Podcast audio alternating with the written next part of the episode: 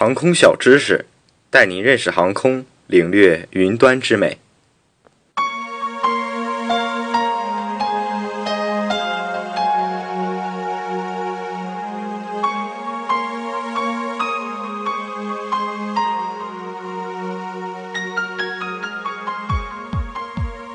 大家坐飞机的时候，是否喜欢坐靠窗的座位呢？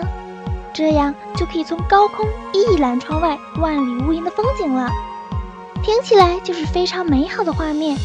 蔚蓝的天空，还有周围围绕着的神秘的白云。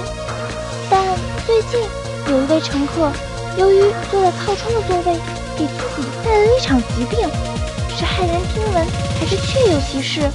为什么坐飞机也会生病呢？其实刚刚提到的那名乘客是患上了。舱综合征，那么什么是经济舱综合征呢？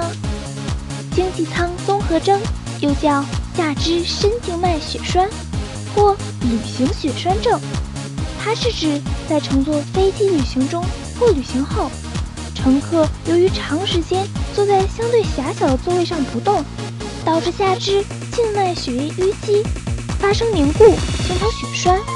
下飞机活动后，血栓脱落。并随血流经右心室，到达肺动脉，阻塞肺动脉，即医学上所说的肺栓塞。这样的症状，就我而言，还是第一次听说呢。那么，哪种情况更易引发钙疾病呢？任何人都有形成下肢静脉血栓的可能，但在以下高危人群中，血栓会变得更严重，其中包括老人。正在服用避孕药避孕的妇女，体重过重的人，刚做过手术的人，糖尿病、肾病综合征、肥胖症、高脂血症、心脑血管疾病患者、孕妇以及吸烟嗜酒者等。那么，这又将成为一项让我们改掉饿死的理由了。如果是在旅途中摄入过多咖啡或酒精，可引起脱水。更增高血液浓稠度，增高血栓形成的危险。最新的研究发现，长途旅行中，无论旅客选择的是经济舱还是头等舱，只要靠窗，发生深静脉血栓的概率是非窗口位置的两倍。可能是由于坐靠窗的旅客进出活动不方便，导致长时间坐姿不便造成的。不过，这个病症也是可以预防的。长途飞行的乘客最好要自己注意这个问题。第一，要在飞行中尽量多活动，即使不离开座位，也要尽量活动脚趾，让血液流通。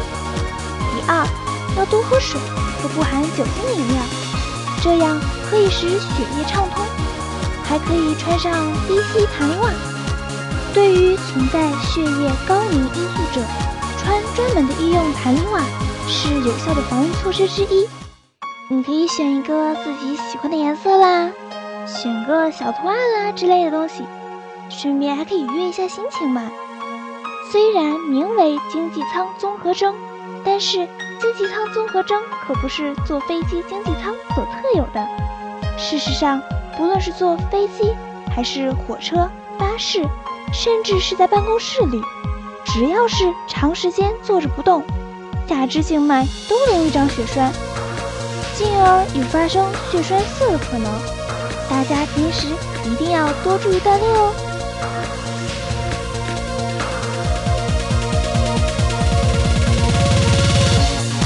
以上内容由东方机务茶社提供，感谢您的收听。